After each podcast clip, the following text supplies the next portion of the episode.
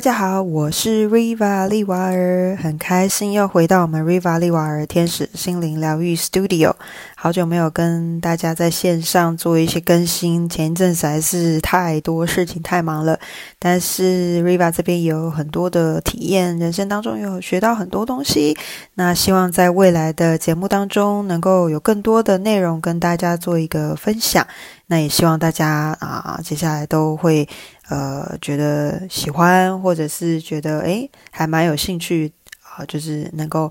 如果有兴趣的话，欢迎持续的追踪，然后持续的呃支持我。那首先跟各位自我介绍一下，Riva 平常的工作以及服务的范围。Riva 平常除了占卜咨询之外，其实还有课程讲座以及一些工作坊，包含日本和谐粉彩以及大天使神谕占卜卡的课程，还有真爱卡的桌游等等。这一些都是啊，Riva 平常在服务或者是活动的项目，当然还有一些异业的合作或者是驻点服务。好，那自我介绍结束了。好，我们要今天进入一下我们今天的正题。那我今天先简单的跟各位做一个分享，分享完之后呢，后续如果还有相关的议题，会在后续的节目当中再持续的分享给各位。好。今天要分享什么主题呢？今天要分享的就是恐惧跟爱这两个非常呃大的议题，但是其实非常的贴近我们的生活。这个两个议题呢，看起来很像是相距甚远的一个天南地北的一个元素，但是事实上，爱跟恐惧这两个东西，它是一体的两面，就好像是什么呢？一下子比喻不出来，哈，好，简单来说呢，就是爱跟恐惧基本上是同时存在的，所以我觉得上天对我们人们其实是蛮公平的。像不论在我从事学占星啊，或者一些命理的课程或身心灵的课程，才发现到各位应该也会陆续感觉到自己的时运。人的运气都有一些起伏跟高低，那不同的年龄或者是不同的时期，我们就会有感觉到自己好像特别的运气好，或者是人气很旺，那事情都很顺。当然，也有的时候感觉好像气势比较弱一点，可能就是有些事情都会容易啊，做什么事都遇到一些挑战啦，或者很多事情都会卡住，亦或者是说，诶，感觉自己的人气好像没有有的时候那么旺等等。这个在一般的所谓的命理或占卜界，我们就称为是有些老师会说是时运呐，类似十年大运。所以这个其实人啊，我觉得每个人的命运其实都是公平的。所以很多人常常在人生当中想要去跟他人去比较，说哦，为什么对方的命好好哦，出生就含银汤匙金汤匙，那我出生就是家里就是可能要我养家啦，负担家计啊，自己赚钱呐，然后去缴学费等等。其实有的时候很多事情不是这样看的。那为什么 Riva 会讲到这个为开头呢？其实我就要切入我们今天的一个简单主题，叫恐惧跟爱。所以其实我觉得老天是公平的，我们每个人身上都带着我们的恐惧，也带着同时带有爱的能力。那只是说，有的时候，当我们的恐惧和爱它像跷跷板一样，两边需要保持一个平衡，或者是说，最好的情况下，我们能够透过我们的人生的功课也好，或者人生的体验，把爱这个东西能量持续的扩展、放大之后呢？那它就可以慢慢去包容，或者是消融，或者是释放掉我们所有的恐惧。但是大部分呢，一般我们是人，所以还是有一些人性，所以我们可能在人生当中都会有很多的欲望、渴望、需求，或者是说我们的期待以及梦想，这些东西就很容易造成的，我们很害怕去失去，或者我们害怕呃我们的期待落空，亦或者是我们害怕死亡啊等等这一些，所以。呃，这个就容易造成我们的恐惧的由来。那当然，每个人的恐惧的来源，以及恐惧的时间点，或者是碰到的事件产生的恐惧感或害怕，好这些负面情绪等等，它其实都是见仁见智，每个人都是因人而异的。那这些恐惧呢，其实如果要以灵性的角度去看，它回溯到的话，其实从打从我们母胎，哈，不是母胎单身，是母胎的时候。这些恐惧其实就随着我们的，如果要讲更深一点，就是灵魂学说的话，它其实，在我们灵魂当中，或者是进入到呃，父母亲受受孕的那个过程，其实我们就承接着啊，我们家族的一些恐惧或者是担心。那 Riva 这边还是要特别强调，Riva 是以个人的经验或者是个人觉察到的，以及个人的体验等等去觉察到的这些内容，来跟大家做一个回馈跟分享。好，所以各位啊，不妨参考看看，听看看。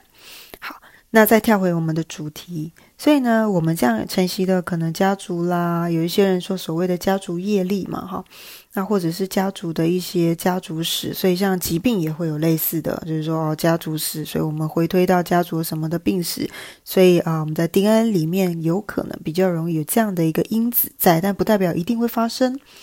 那恐惧其实也有类似这样子的一个感觉，或者我们说类似的这样一个路径或脉络，所以它其实也是会有一些延续的。所以常常有些人所谓的原生家庭，就是我们人生的第一个学校，也就是让我们能够在很多的呃未来成人成长的过程中，有一些学习体验的一些呃预先练习预演的一个舞台或者场景。那那里面都记载着一些我们恐惧跟爱的元素以及剧本，只是说我们在人生的过程中，因为我们有一些欲望或渴望跟需求等等，以至于说我们很容易看见恐惧，但是不容易从恐惧当中去发掘或者是挖掘或者是揭露爱这个本质跟元素。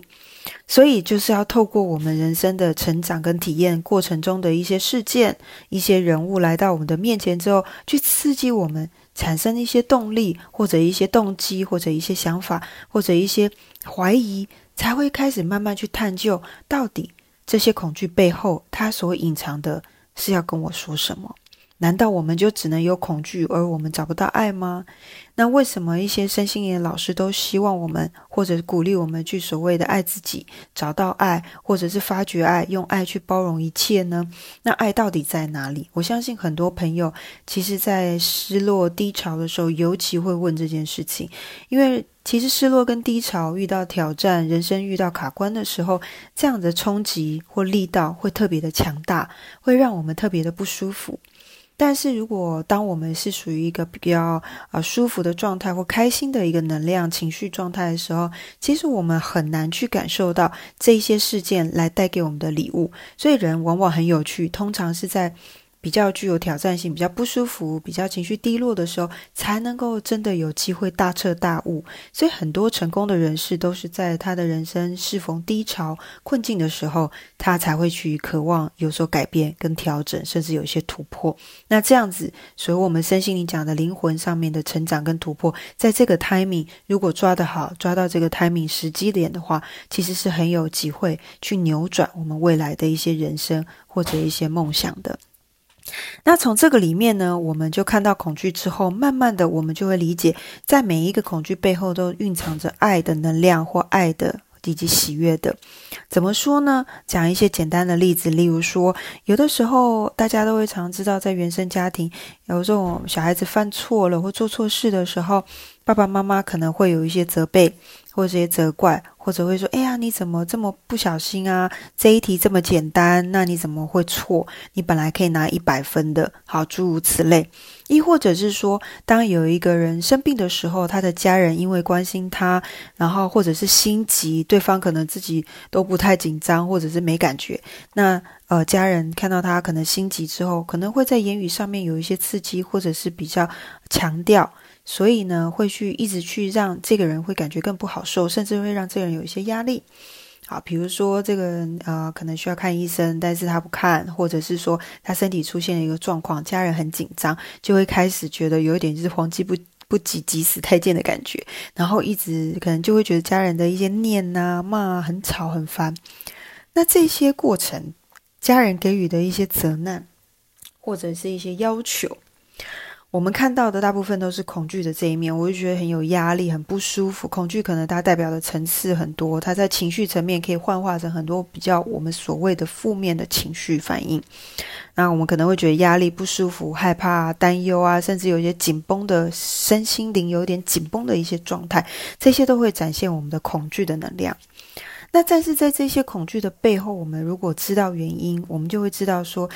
其实有一些人，像有些爸妈常常挂在嘴边说：“我是为你好，我才讲这些话。”或者甚至有些主管同事会说：“啊，我是为你好，希望你能够做得更好，能力更好发挥，然后我才会讲这些话。”听起来很刺耳，没有错。但是有一部分确实啊，我不敢说全部，但是有一部分确实，他是会因为表面产生的恐惧，可是里面是要见到爱的。例如家人之间，他可能就会因为可能。自己没有关注到自己身体生病了，或者是身体为恙，那家人会不在关注的当中。那家人因为担心，担心什么呢？担心如果这个人、这个家人他生病了，他离开了，或者是这个家人他因为生病的关系，可能需要去做很多的检查，会让他的身体不舒服，甚至会影响到整个家庭的一个状况，或者是经济等等。他会想很多，以至于家人就会有一些情绪上的反应。那这些情绪上的反应，其实最根本的问题是在于恐惧，恐惧所导致它的表面现象，就是会有一些负面的情绪反应，甚至有些攻击的一些情况在里面。所以攻击不一定是肢体的，有的时候是言语的。其实这个就会有点像是说，有的时候我记得。有些电影或者是小说里面，常常我们会讲到说，诶，有些男生当初一开始喜欢一个女孩子的时候，就会故意去逗弄她啊，甚至欺负她啊，哈，很调皮的去呃影响她啊，那让那个女生对他有一些影响，就是等于有看到他，或者是对他有一些关注。那这个其实也是有的时候，他也是带有一些啊恐惧成分，就担心说，诶，我可能没有被这个我欣赏的对象看见。我可能没有被这个欣赏的对象同认同，或者是我可能没有被这个欣赏的对象，我欣赏的对象去关注到，或者是啊发现我对他有好感等等的。但是又碍于说自己如果表现太多，会不会让对方觉得说，哎呦很有压力就要离开了，或者是说会不会认为自己表现太多的时候有点表错情，然后会让自己没有台阶等等，这一些也都可以称之为所谓的恐惧。但是在恐惧的背后，他其实是欣赏这个对象的，是喜欢这个对象，是心仪的对象的，就这里面都是用恐惧去展现，最终的目的都是因为害怕。自己可能会失去，害怕自己做不好，害怕自己所做出来的事情不被认同，或者是害怕自己这样做的时候会自我价值感，或者是自我价值会被看低，会被贬，好，或者是说被人家看不起等等的，诸如此类，这一些全部都是跟恐惧是连上边的啊。只是说我们要能够去理解很多事件的背后，恐惧表现的背后，它其实都是。重点都是会有一个爱，那这个爱我们看的是广义的，并不是小情小爱、风花雪月的爱，它比较像是一个大大的一个议题。那这个大的议题里面包含了爱自己的关系、爱自己的能量，还有爱别人。所谓的爱是一种慈爱的，是一种无私的爱的那一种在里面。都可以慢慢去透过这一些恐惧当中，如果你能够静下来，去好好的关注、观察，其实都可以慢慢看到，从这些恐惧当中，其实有一些小小的爱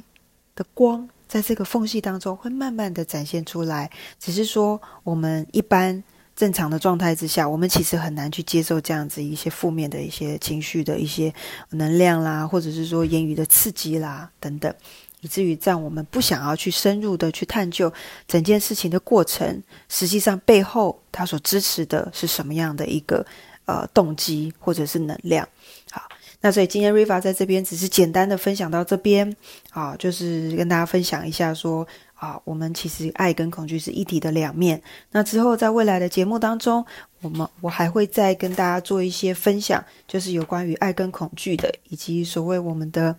呃频率。还有我们的呃所谓的一些灵性伴侣关系啦，或者是我们的起心动念，到底会影响到我们整个事件的怎么样去发展？为什么很多事情不如我的预期？到底吸引力法则它到底是吸引了什么？为什么这些吸引力法则都没有吸来我喜欢的东西呢？到底这当中有什么样的差错，或我做错了什么吗？还是这个吸引力法则根本不存在呢？那啊，未来的呃节目当中陆续会做一些整理，简单的跟各位做一个分享。那再一次强调，这是 Riva 在人生当中的一些体验觉察，那跟大家做一个分享，开心的分享。那希望大家会喜欢。那啊，每一位老师，我相信都会有不同的见解。那这个部分的话，就是供大家做一个参考参考。好，那祝福大家，今天节目先到这边，我们下次见，拜拜喽。